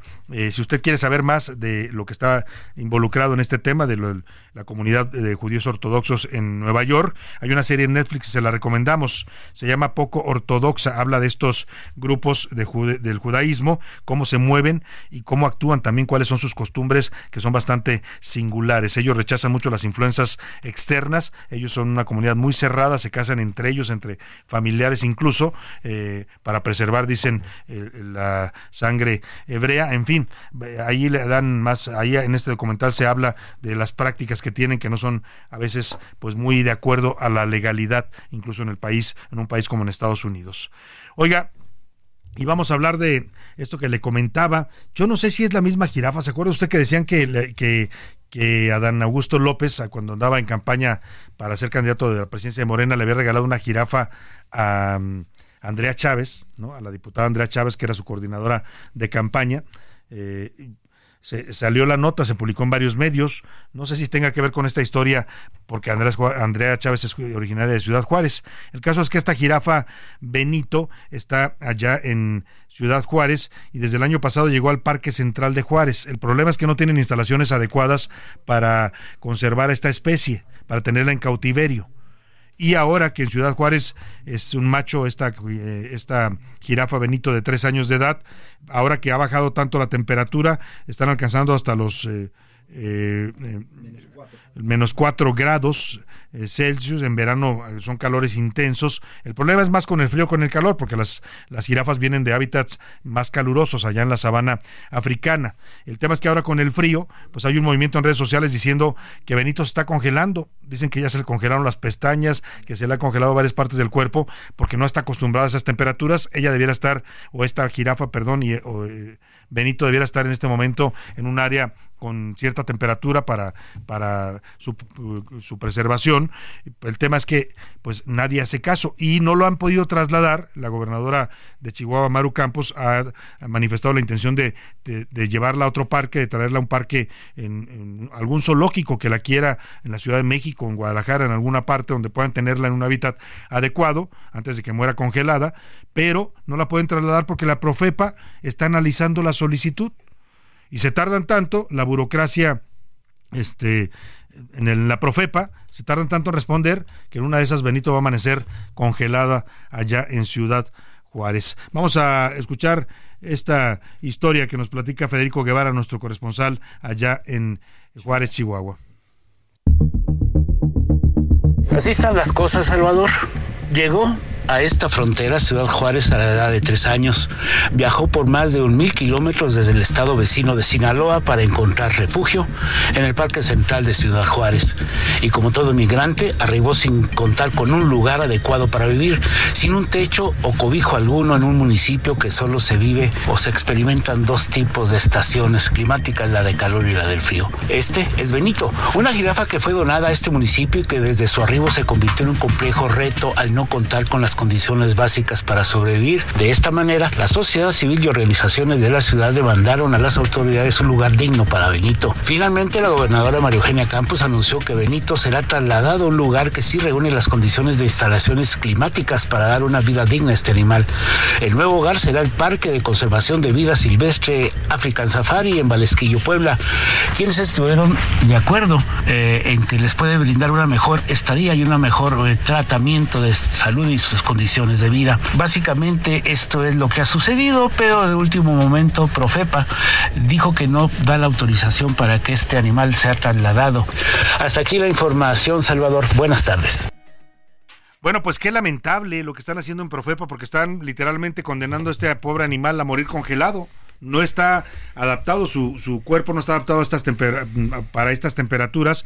Y mire, había la intención, ya le decía que la gobernadora había estado promoviendo enviarlo a African Safari, habían hecho una solicitud para que African Safari, que se ubica en el estado de Puebla, la recibiera. African Safari dijo que sí, que con mucho gusto la recibían, a la jirafa Benito, pero resulta que la Profepa, Profepa ya dijo que no, que no autoriza el traslado, hágame usted el favor. ¿Qué dice la Profepa y más bien qué dice African Safari que está informando sobre esta negativa de Profepa para autorizar el traslado de Benito José Luis Sánchez? Primero, Salvador, buenas tardes, buen miércoles. La Profepa había dicho, y justamente en este movimiento, que en junio pasado realizó una visita, en junio, Salvador, cuando estamos en pleno verano. verano, pues Naturalmente no estaban las condiciones que Señores hay de la Profepa, hay varias estaciones en México, por si ustedes no están enterados. Exactamente, que acudió el pasado 9 de junio de 2023, realizó una primera visita de inspección y le encontró bien, claro, Estamos en verano. Ahora la Profepa ha negado o por lo menos no se ha expresado en favor de este traslado y no ha dicho y dice que continúa la investigación. Esto lo han tomado como una negativa. African Safari hoy por la mañana, en medio de las preocupaciones y que es tendencia a nivel nacional este, este tema de Benito,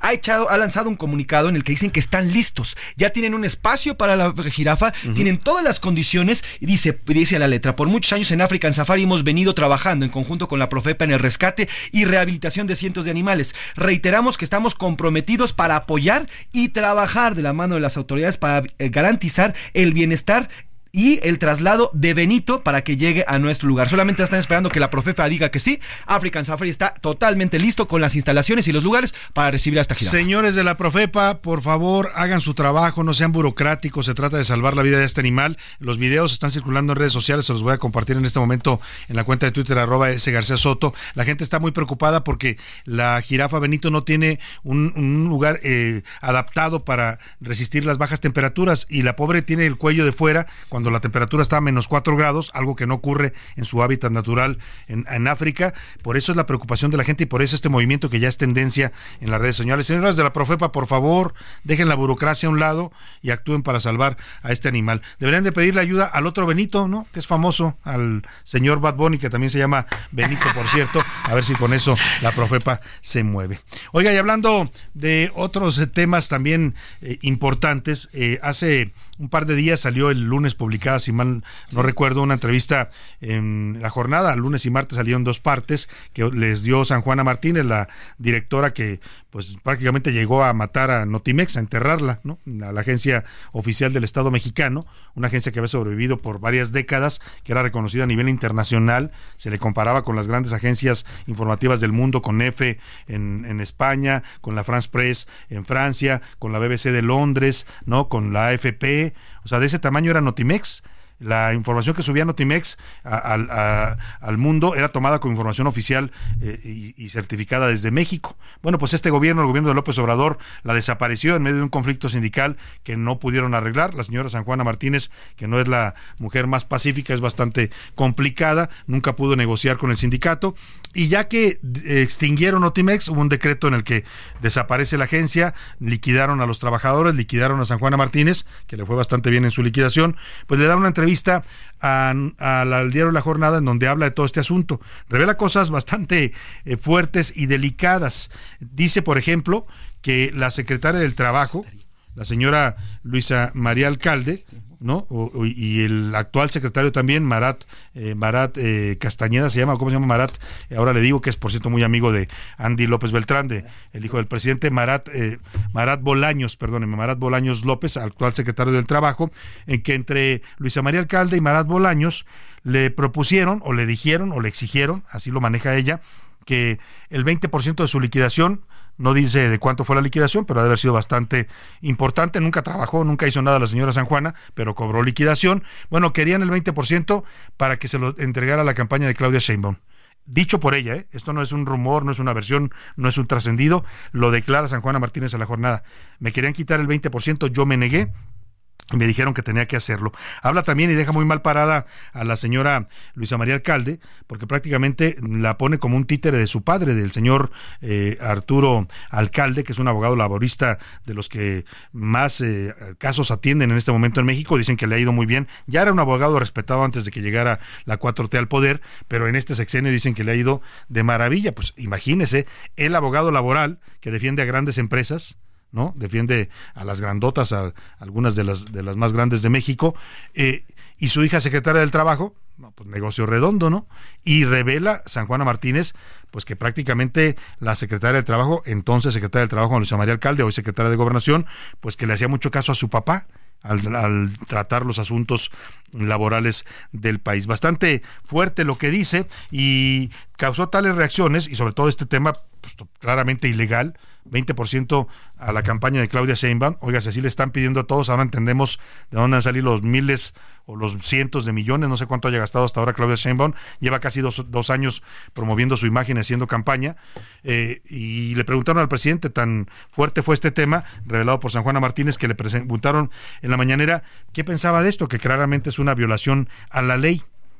Y el presidente pues respondió como responde a todos los señalamientos de, en contra de su gobierno, de sus hijos, de corrupción de sus funcionarios. Para el presidente, él y todos sus colaboradores, incluidos sus hijos, son santos. Son casi, casi, o sea, no, no, no, no levitan porque les falta, yo creo que todavía un grado, pero para el presidente todos son santos. Va a escuchar lo que dice Luisa María Alcalde y lo que dice de eh, por ahí otro, otro de los personajes públicos, Marat también, Marat Bolaños, que, que menciona San Juana Martínez, que le estaban pidiendo moche, pues dinero, corrupción. Así respondió el presidente a esta pregunta que le hace una periodista en la mañanera. Creo que, que, no es cierto, que conozco muy bien al secretario del Trabajo, está aquí, Marat, es un hombre con convicciones, con ideales, honesto. Desde luego conozco a la secretaria de Gobernación, Lisa María Alcalde, una mujer con principios, con ideales, honesta, incorruptible, y conozco pues, a Claudia. Yo respeto mucho ¿no? lo que dice esta compañera, pero no comparto le pedirá usted que pruebe estos dichos? Sí, además, si tiene pruebas. No estoy yo limitando su libertad de expresión. Tenemos que apegarnos a tres principios que nos guían. No mentir, no robar y no traicionar. Pues ahí está el presidente, responde siempre que le preguntan sobre un tema de corrupción, documentado a veces por la prensa, a veces en este caso denunciado por una ex colaboradora suya, a la que también en su momento ensalzaba, ¿eh? Él llegó a defender a San Juana Martínez, hay fotografías de, ella cuando la recibe en Palacio Nacional, y hoy no lo dice tal el presidente, pero prácticamente la, la tacha de mentirosa. Dice que es falso lo que dice, que no le pidieron el 20% de su liquidación, que lo pruebe y que por lo pronto, pues que todos los que están en la 4T son santos así tengan un pasado terrible, de los expriistas, todos los que se van a la 4T, se santifican. O sea, el presidente está ahondando este discurso en el que él y todo su movimiento o su sistema político que quiere implementar, todos son buenos, santos, honestos, incorruptibles, eh, bueno, casi le decía, casi levitan, ¿no? Les falta poco para levitar y cualquiera que critique, disienta o cuestione a este movimiento político o al gobierno que encabeza López Obrador es corrupto, es eh, desgraciado, es eh, eh, voraz, es todos los calificativos, bueno, hasta traidor a la patria les, han llamado a los críticos del gobierno. Peligroso discurso, ¿eh? Donde unos son muy, muy buenos, casi santos, y otros son malos, totalmente malos. La polarización y la división entre los mexicanos que le llaman. Vámonos a los deportes. Ya llegó por aquí el señor Oscar Mota. Los deportes en A la Una con Oscar Mota. Señor Mota, bienvenido. Mi querido Salvador García Soto, hoy un gran día para ganar, amigas, amigos. Eh, iniciando todavía el año, todavía estoy en modo eh, de inicio de año. ¿Te sientes con suerte, querido Salvador García Soto, para inicio de año? Pues sí, la verdad sí. Mira, yo creo que estar aquí, estar vivo y tener salud, ya estamos de gana. Y si a eso le agregas un sorteo, 17 millones de pesos, si a eso le agregas, ¿Que me lo gane yo? Por eso. Por supuesto, bienvenido. ¿Dónde? ¿Dónde firmo? 12 de enero será el sorteo de la Lotería Nacional, donde ahora el cachito está dedicado a la CONADE eh, por los 35 años del organismo. Son 17 millones de pesos. Con uno de esos seremos feliz, nada más. El tema, además de que se presenta obviamente el cachito, pues estuvo obviamente en la Gabriela Guevara. Dijo, eh, abordó varios temas, principalmente sobre el asunto del año olímpico. Dice que están cubiertos los atletas con un presupuesto de 450 millones de pesos, pero los atletas acuáticos no, porque sigue este litigio con su tema de federación y estos asuntos que los atletas no tienen la culpa. No tienen nada que ver, pero les toca pagar los platos rotos. Es correcto. Y otra de las cosas que dijo Ana Gabriela Guevara es, eh, vamos a escucharla mejor y lo platicamos, que para que me des tu opinión. Vamos a dejar un, buen legado. Hablan poco ustedes del tema, pero, pero hay cosas que, que van a quedar muy sólidas. Y, yo creo que el, tiempo, el tiempo se encargará de, de, hacerlo visible y de hacerlo entendible. Dice, lo escucharon, lo dijo Ana Gabriela Guevara, que su gestión va a dejar un legado que se van a acordar según ella para bien, de lo que hizo, ¿no? Y al final también dice, los atletas no se tienen que quejar, durante nuestra gestión han sido apoyados pues yo no sé si apoyados en, dónde, en, el suelo, en, la pared. ¿Dónde, no? Porque las quejas y las denuncias son reales, ¿no? De falta de apoyo, de, que les escatiman los recursos, de que por problemas, como dices, con las federaciones castigan a los atletas, en fin. Y de repente luego también es como esa cierta antipatía, ¿no? Que, ha generado. O sea, aparte, entendemos que obviamente hay recursos legales, hay situaciones que se tienen que resolver, pero ha sido como que un tema de, ah, pues que vendan calzones si quieren o lo que sea, ¿no? Entonces, eso Vamos a la pausa y regresamos con más información de deportes con Oscar Mota. Por lo pronto lo dejo con esto, que es un clásico en la voz de Chabela Vargas, La Paloma Negra. Y agarraste por tu cuenta la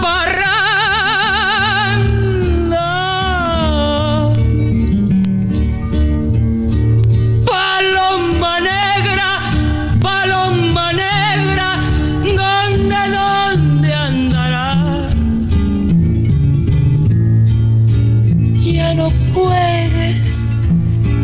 mi honra. No le cambies. Estás en A la Una con Salvador García Soto. Información útil y análisis puntual. En un momento regresamos. Ya estamos de vuelta en A la Una con Salvador García Soto. Tu compañía diaria al mediodía. ¿Sabías que un gran número de aves dependen de ecosistemas acuáticos? Los ríos, lagos y humedales son vitales para ellas, ya que les permiten alimentarse, anidar, beber y también descansar durante las migraciones. Este Día Mundial de las Aves, haz conciencia y promueve la cultura de la conservación ambiental. 2 de la tarde con 32 minutos. Mire, estamos con temas de aves, pero también con clásicos de la música mexicana. ¿eh? Nos fuimos a la pausa con Chabela Vargas y La Paloma Negra y regresamos con otra grande, Lola Beltrán, cantando Cucurrucu Paloma, una canción de Tomás Méndez que inmortalizó no solo a su compositor, sino también esta interpretación única de Lola Beltrán. Estamos homenajeando a las aves y pues las palomas son de las más recurrentes en las letras de canciones, ¿eh? Muy, de la música. Muchos eh, eh, compositores se inspiran en esta ave que simboliza, ya decíamos hace un tiempo, la paz, hasta la divinidad, ¿no? En la religión católica el Espíritu Santo es una paloma. Bueno, pues por eso se le canta tanto a esta ave. Hoy en el Día Mundial de las Aves, así le canta Lola la Grande.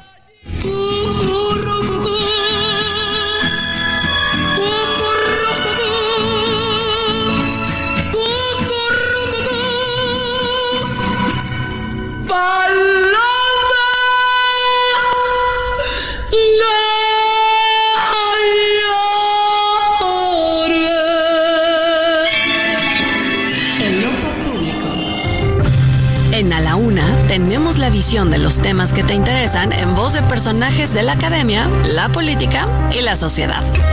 Hoy escuchamos a Luis Farías Mackey en Buscando Sentido. El ojo público. Salvador, amigo, muy buenas tardes. Estas elecciones son diferentes a cualquiera otra conocida. Los candidatos presidenciales no jalarán en un fenómeno de arrastre a los demás.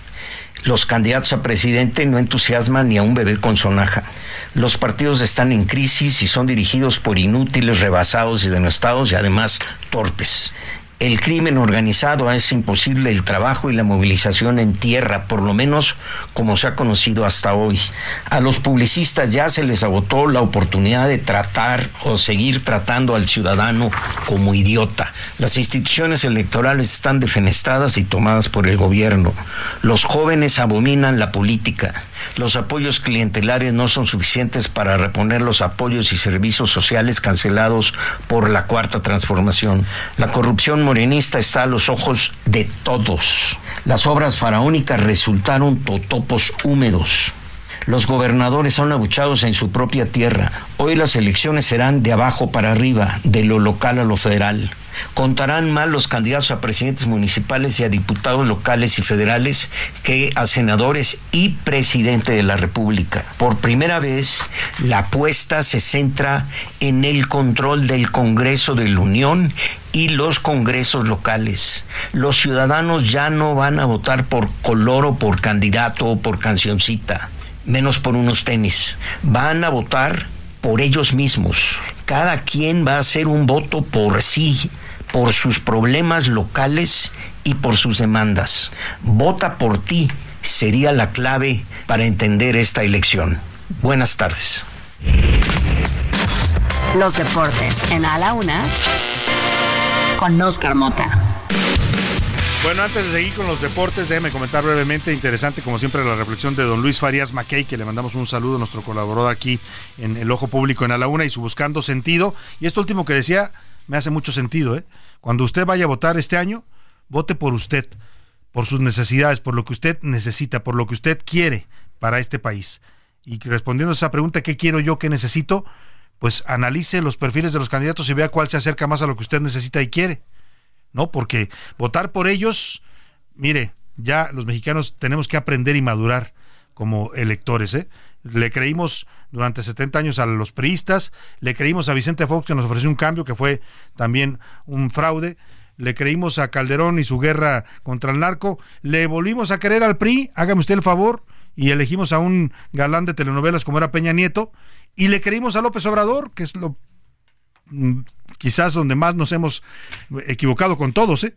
pero en este gobierno también la decepción ha sido brutal para muchos mexicanos. Así es que la próxima vez no vote por Claudia Sheinbaum, no vote por Xochitl, no vote por eh, Álvarez Maínez o por cualquiera que le pongan en la boleta.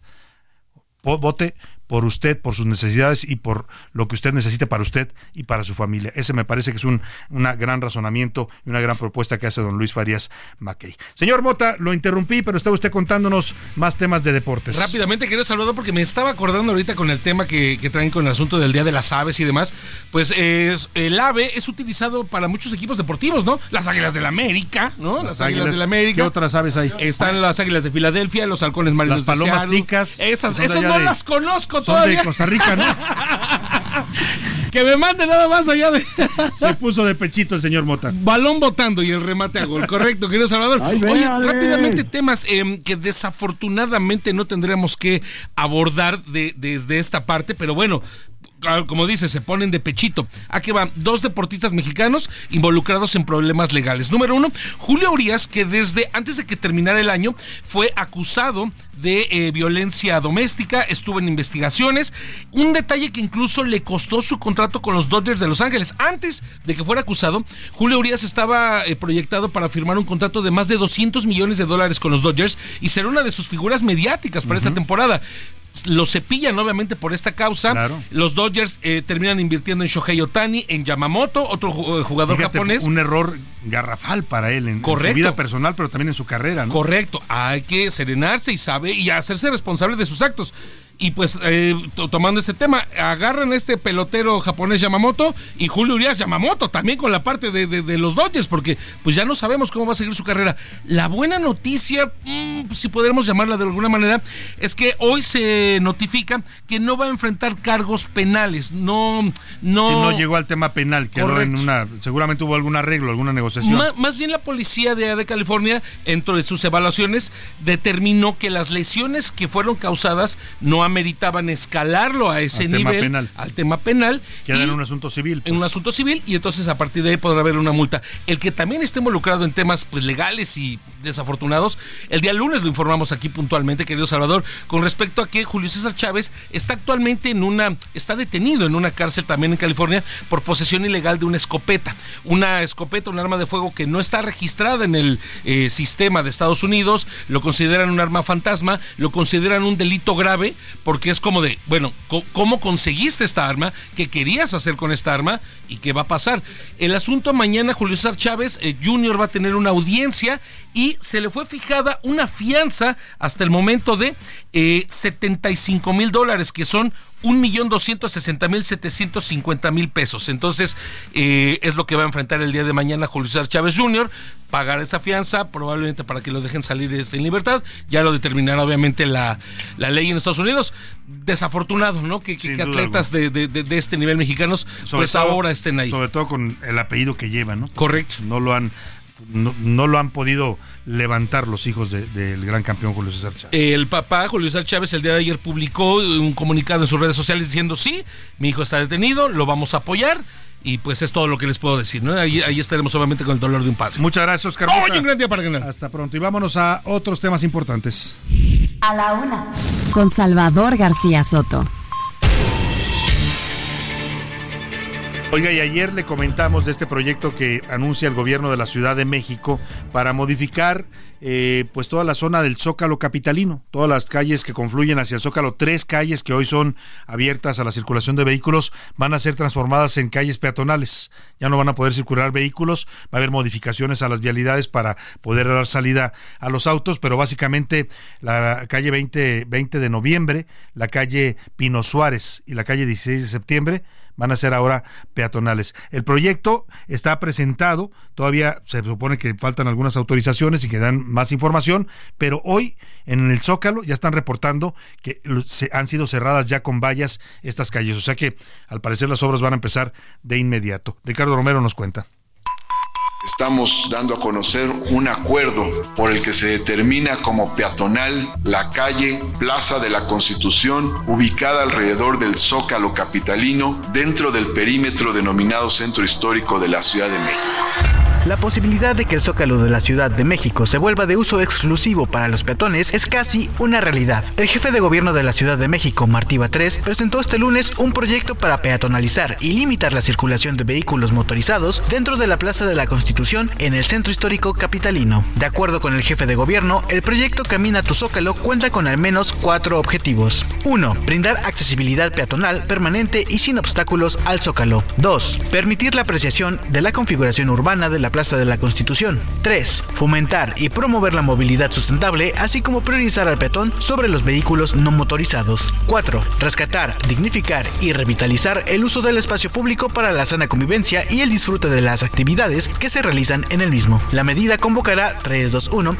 la medida provocará el cierre a la circulación vehicular en las calles 5 de febrero, 20 de noviembre y José María Pino Suárez desde el Zócalo hasta la calle Venustiano Carranza, aunque habrá excepciones. Se permitirá el acceso a los vehículos motorizados que se dirijan a las oficinas del Palacio Nacional, la Suprema Corte de Justicia de la Nación y el antiguo Palacio del Ayuntamiento, en tanto que cuenten con la autorización expedida por parte de las autoridades competentes, y a los motorizados utilizados para actos cívico-militares, así como los vehículos de emergencia, seguridad, abastecimiento, mantenimiento y o limpieza que deban ingresar al Zócalo.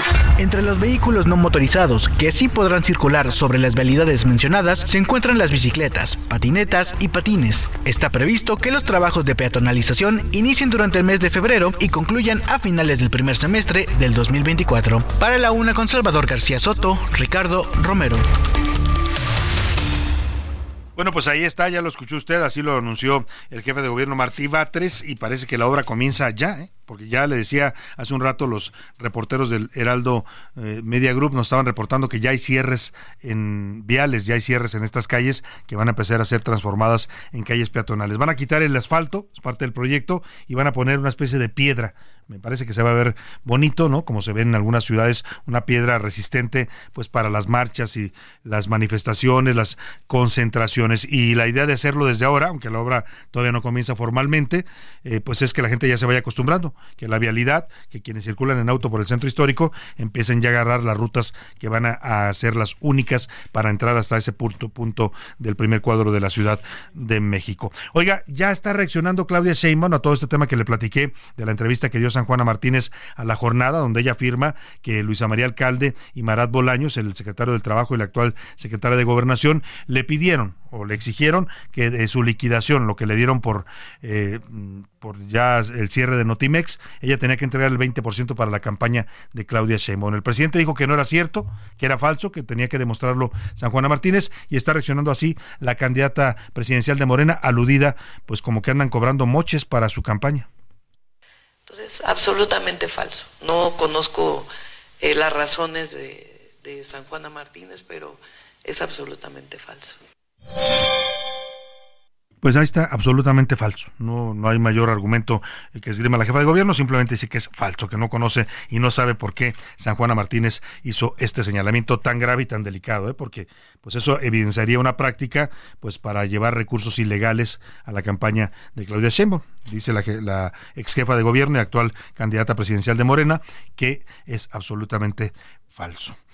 Oiga, y Vamos al tema de las pensiones. Mira, hay preocupación y mucha preocupación porque el presidente dice que va a reformar el sistema de pensiones, que va a, desaparecer las afores, las cuentas individuales que hoy tenemos muchos de nosotros para ahorrar para nuestro retiro, que ciertamente es bastante malo el sistema. Usted se termina jubilando con la mitad de su sueldo.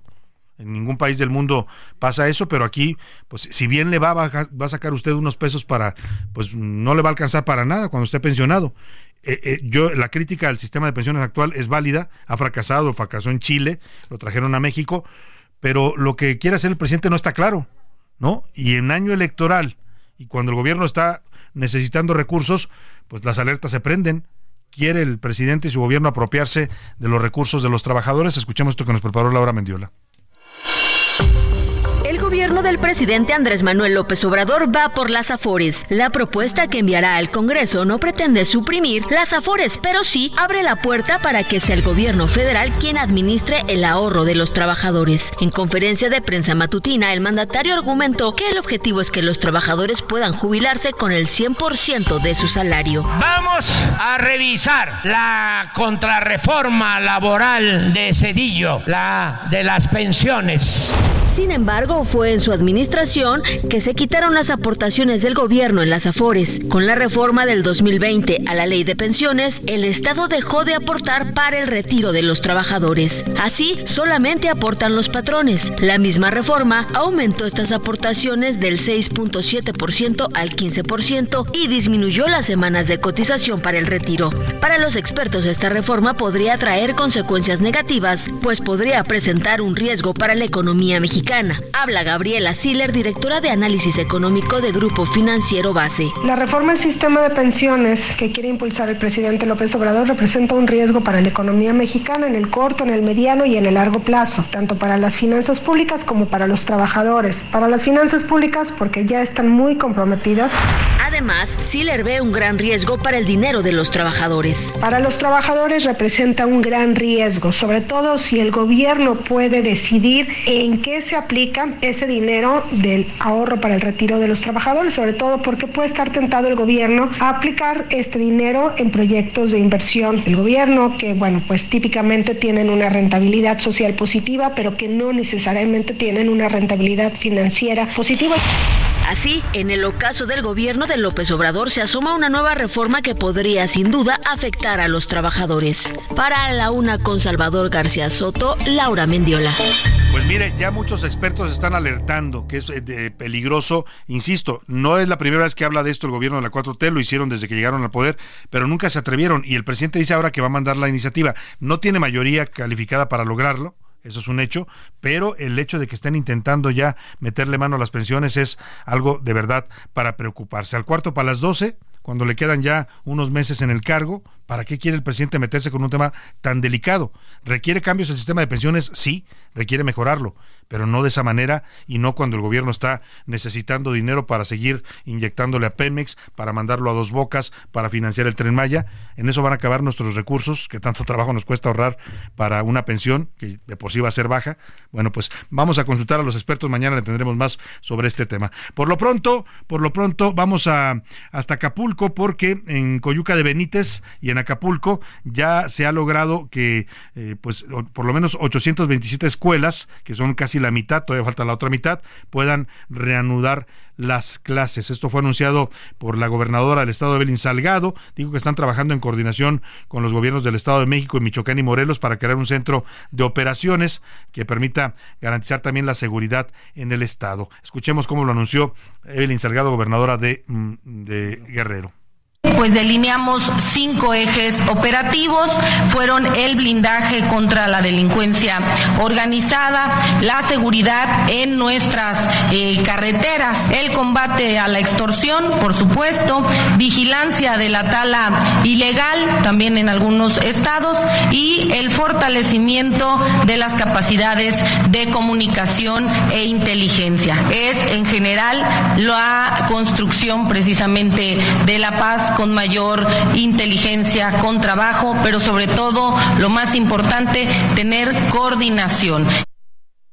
Pues ahí está lo que están haciendo en Guerrero, tanto en el tema de regreso a clases en Coyuca y Acapulco, como en esta coordinación que están haciendo, y me parece muy bien, el Estado de México, Guerrero y Morelos, porque los tres estados están pegados y la delincuencia se les filtra por todos lados. Vamos rápidamente hasta Sonora, porque está reportando una noticia preocupante. Fue asesinada Aronia Wilson Tambo. Ella es gobernadora de la etnia Cucapá de eh, esta zona de Sonora. Los Cucapás es una eh, eh, etnia que tiene presencia en Estados Unidos, pero también en estados del norte de México. Eh, fue asesinada en la comunidad de Pozas de Arbizu, en San Luis Río Colorado, Sonora. Gerardo Moreno, te saludo allá en Sonora. Cuéntanos de este eh, asesinato de esta mujer dirigente de esta etnia Cucapá. Hola, ¿qué tal Salvador? Qué gusto saludarte a ti y a todo el auditorio. Y efectivamente, como bien lo adelantas, La madrugada de este miércoles fue encontrada sin vida la gobernadora de la etnia Cucapá del ejido de Pozas de Arbizu, esto en el municipio fronterizo de San Luis Río Colorado, aquí en Sonora, que se llama Aronia Wilson Tampo, en hechos que ya investiga la Fiscalía General de Justicia del Estado de Sonora. Platicarte que estos hechos se registraron dentro de su propia casa que se ubica en esta comunidad de Pozas de Arbizu, en donde las primeras indagatorias hechas por la Policía Municipal de San Luis apuntan que el cuerpo pudo haber sido también intentado ser calcinado en ese mismo lugar. Te platico que la Fiscalía de Sonora emitió un comunicado donde aseguran que ya se abrió una carpeta de investigación por estos hechos, donde fue privada de la vida Aronia, líder de esta etnia Cucapá, y se tiene una persona detenida. Al momento la autoridad investigadora tiene una persona detenida de interés y está investigando su posible participación en estos hechos y pues espero, se espera que se desahoguen diversos testimonios y exámenes periciales. La Fiscalía de Sonora precisó que los primeros actos de investigación descartan que el crimen guarde relación con la actividad política o similar que desempeñada la líder étnica y se ha establecido como hipótesis de trabajo relacionada a su entorno personal y la línea de investigación apunta a su círculo familiar inmediato. La Fiscalía aseguró que harán todas las investigaciones y procedimientos necesarios para determinar y esclarecer las circunstancias y motivos de la muerte de la líder étnica Lonia N. Comentarte que la etnia Cucapá es de la más pequeña del estado de Sonora y en estos momentos su lengua ya está en peligro de extinción. Muy bien. Vamos a estar atentos a este asesinato y a lo que informe la Fiscalía de Sonora. Muchas gracias, Gerardo Moreno. Un saludo. Ah, los cucapás habitan en esta parte de Sonora, pero también en Baja California y en Chihuahua hay presencia del pueblo cucapa, además de algunas comunidades en los Estados Unidos. Vámonos al entretenimiento con Anaí Arriaga. El entretenimiento con Anaí Arriaga. Anaí Arriaga, ¿cómo estás? Oye, que la crisis en Ecuador también está pegando al mundo del entretenimiento. Cuéntanos.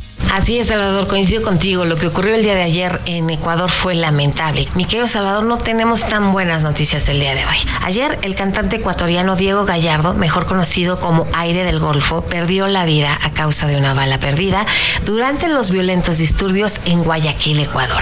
La tarde del martes 9 de enero, según reportaron sus allegados en las redes sociales, el artista se encontraba en su vehículo dirigiéndose a la escuela de su único hijo en el momento en el que una bala lo impactó. Nuestra solidaridad con nuestros hermanos de Ecuador por esta lamentable situación de lo ocurrido. Ojalá pronto la democracia encuentre su cauce y la paz llegue y la estabilidad social llegue en todos los sectores.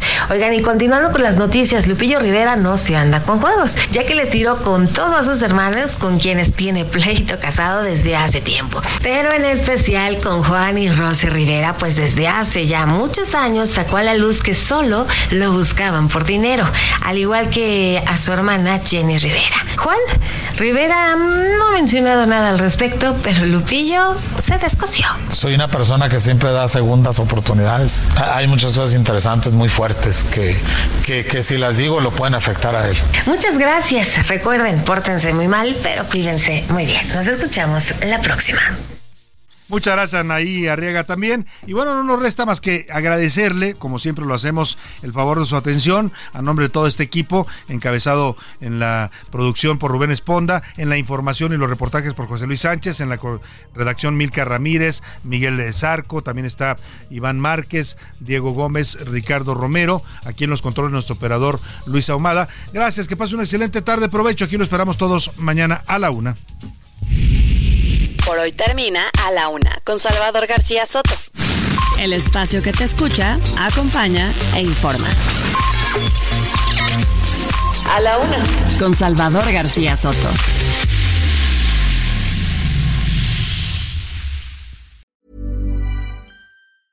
Hey, it's Paige DeSorbo from Giggly Squad. High quality fashion without the price tag. Say hello to Quince. I'm snagging high-end essentials like cozy cashmere sweaters, sleek leather jackets, fine jewelry, and so much more. With Quince being 50 to 80% less than similar brands. And they partner with factories that prioritize safe, ethical, and responsible manufacturing. I love that. Luxury quality within reach. Go to quince.com slash style to get free shipping and 365 day returns on your next order. Quince.com slash style.